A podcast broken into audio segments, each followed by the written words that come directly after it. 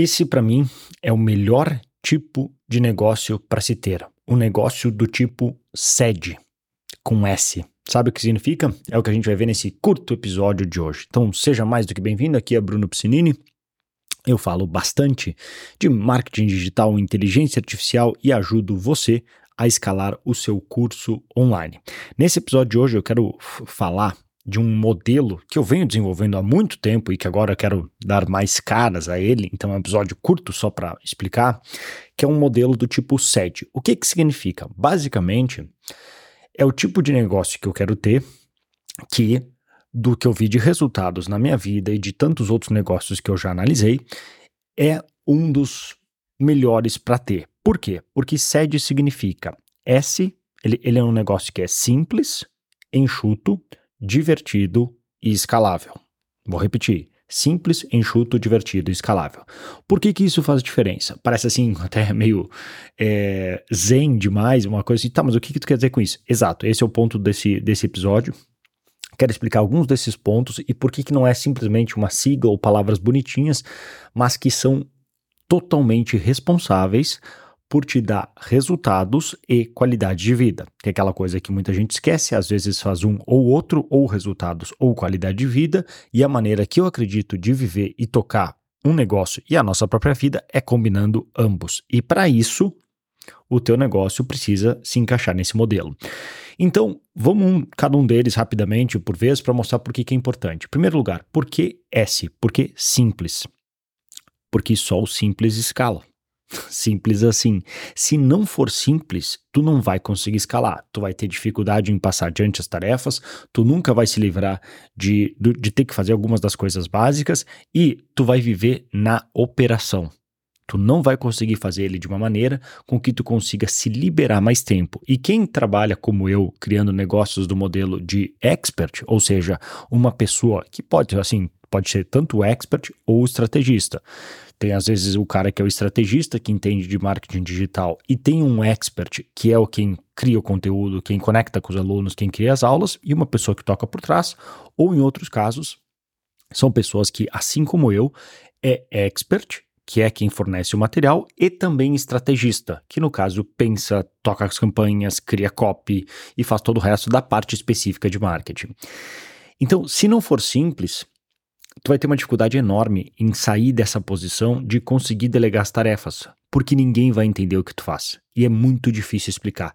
Toda vez que tu explicar algo, tem tantas, mas tantas exceções que tu acaba se atropelando. E a pessoa vai ficar sempre te perguntando: mas como eu resolvo isso? Como eu resolvo assado? Como eu resolvo tal coisa? Ou tu vai ter que pagar alguém absurdamente caro, a ponto de talvez até ter que dar assim, fazer uma sociedade contigo, para ele conseguir te substituir. Porque geralmente o cara que é o estrategista por trás, ou até o expert, não é simplesmente contratar, tipo, ah, vou contratar um operador para me substituir. Não é. Provavelmente tu faz o trabalho de 3, 5, talvez 10 pessoas. E tu vai precisar de 3, 5 pessoas para conseguir substituir o que tu faz. Porque tu conecta muitos pontos. Tu consegue ter a visão de como está funcionando nas campanhas de e-mail, como é que está funcionando nas campanhas de marketing, o que, que em termos de conteúdo, quais são as melhores decisões para tomar, e tu toma diversas micro decisões em pouquíssimo tempo que tu nem se dá conta. E na hora que tu tentar criar um SOP, que a gente chama, né, o Standard Operating Procedure, como é que eles chamam no Brasil? Procedimento de operação padrão, né?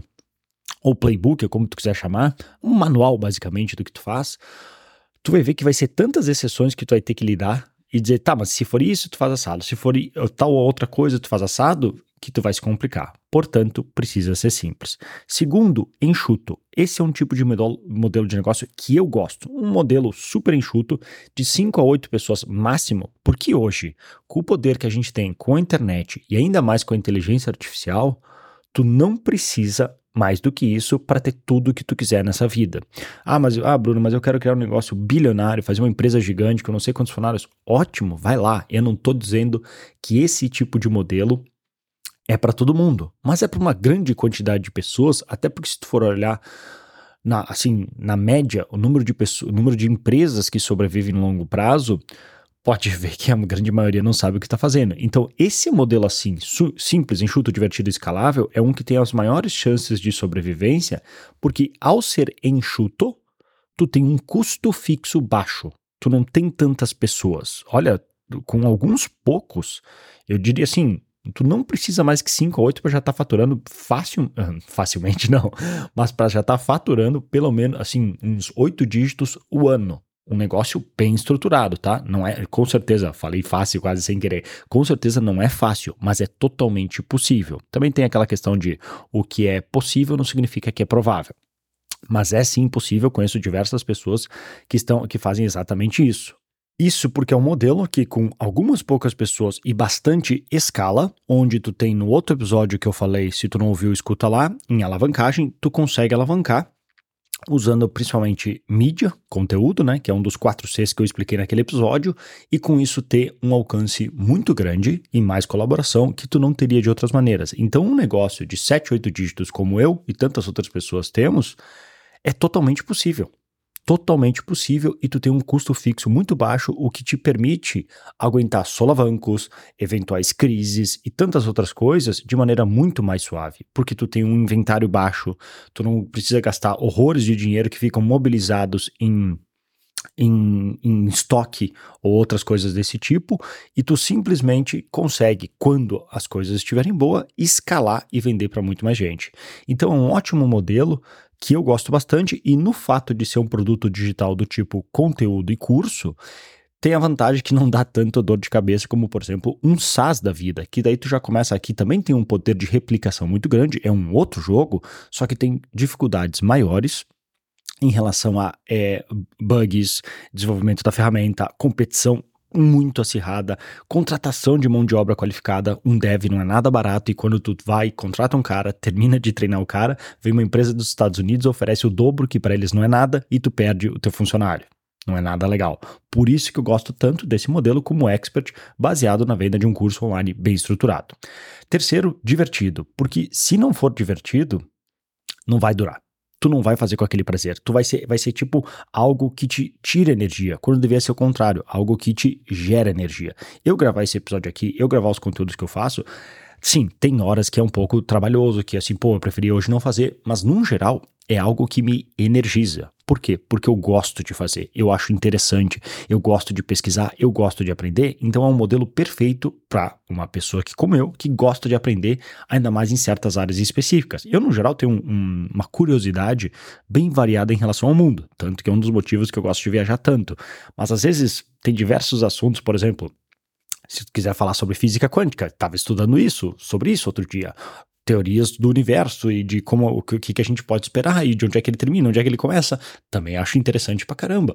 Então, várias coisas que eu acho muito interessante me permitem eu estudar sobre tudo isso, me energiza. Eu gosto muito de estudar. Para mim é como jogar futebol.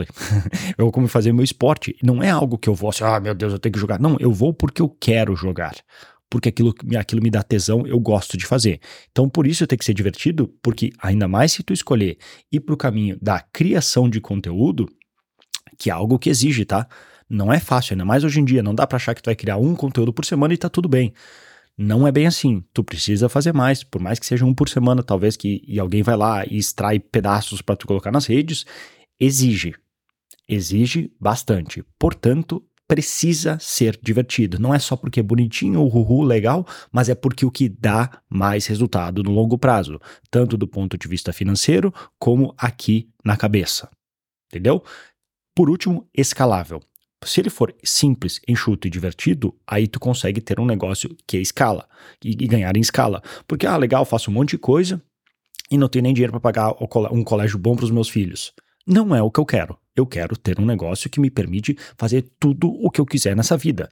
Por mais que, para algumas pessoas, se no momento não está nessa situação hoje, eu quero enxergar que há sim um potencial de que quando eu acertar, isso tem um poder de escala que eu consigo levar para, como eu falei, 7, 8 dígitos ano, não vou dizer de novo tranquilamente, mas assim, sete dígitos por ano é relativamente tranquilo, tá? Não sei que nível tu se encontra. Pô, como assim o cara tá falando que é fácil ganhar mais de um milhão por ano? De novo, assim, cuidado, eu tô falando faturamento. A grana que sobra no teu bolso é diferente. Esse é um erro muito comum de, de principiantes. Alguém vê lá falando, ah, o cara fez sete dígitos por ano, o cara automaticamente assume que o cara colocou um milhão no bolso. Não é verdade. Tu tem que considerar que por exemplo, de um negócio qualquer outro, olha, se o cara tiver 20% de margem líquida, ou seja, depois de descontar todos os custos, impostos e todas as outras coisas, em outras palavras, de um milhão que o cara faturou, se ele conseguir colocar 200 mil no bolso, já é um ótimo negócio. Mas, nesse caso, e é mais um motivo do porquê eu gosto desse modelo em específico, de cursos online, se tu fizer bem feito, tu consegue ter uma margem muito maior. Mas aí, óbvio que eu não vou conseguir falar aqui nesse episódio, mas bem feito, tu consegue sim uma margem maior, vai depender da tua habilidade, mas pode ser de 50%, 80%, dependendo como ele é montado. Se tu depende mais de anúncios, ou tu tem uma equipe muito grande, vai te custar mais, o teu ticket vai influenciar, enfim, tem vários fatores. Mas geralmente tu vai conseguir uma margem melhor que a grande maioria dos outros negócios, o que é muito bom. Porque daí tu, aquilo que tu faturar vai ficar mais pro teu bolso, que é o que importa no final. Lembra disso. Faturamento é vaidade, lucro é sanidade e dinheiro no bolso é realidade. Porque tu não paga as contas com faturamento, a não ser na empresa, mas fora não. Tu paga as contas com o que sobrou no teu bolso. Isso é uma distinção bem importante. Então, com isso, a gente fecha os quatro pontos. Simples, enxuto, divertido escalável. Tu tendo esses quatro, esses quatro elementos e criando um negócio desse modelo que eu pessoalmente gosto tanto, porque ele me dá muito prazer em fazer, eu gosto bastante, ele envolve muito explorar assuntos que eu já tenho interesse e simplesmente tirar meu tempo para comunicar outras pessoas e ajudar elas a terem mais resultado. E eu nem estou falando aqui de grande propósito, grande porquê, eu faço simplesmente porque eu acho divertido e acho legal falar sobre esse assunto e ver as pessoas tendo resultado com ele. Então é um modelo bem legal. Se tu gosta, continua seguindo meu, meu conteúdo aqui, continua seguindo as coisas que eu coloco, enfim, todas as minhas redes, porque é nessa direção que eu vou entrar cada vez agora mais pesado para mostrar exatamente como criar esse tipo de negócio na prática. Então, se tu tiver interesse, continua seguindo. Se tu gostou desse episódio, como sempre, deixa uma review aí para eu saber que esse é o tipo de conteúdo que tu quer escutar mais, porque daí eu gravo mais. Assim fica, fica como, digamos, um incentivo que, apesar de, sinceramente, eu fazer esse episódio porque eu tô afim, claro que eu ver um resultado, ver que as pessoas estão curtindo e estão compartilhando, vai me incentivar a fazer ainda mais. Então, se tu puder deixar uma review e depois compartilhar com alguém, de repente nos teus stories, posta lá, tira uma foto do teu aplicativo de podcast e me marca, vai ser bem bacana, porque daí eu sei que, pô, tá agregando valor esse trabalho que eu tenho feito aqui, tirando o meu tempo para gravar esse episódio e conversar contigo. E aí eu, eu, produzo mais. Fechado? Então, esse episódio vai ficando por aqui. Muito obrigado pela sua, pela sua atenção e te desejo um ótimo dia, noite ou quando você estiver vindo. Um grande abraço e até mais.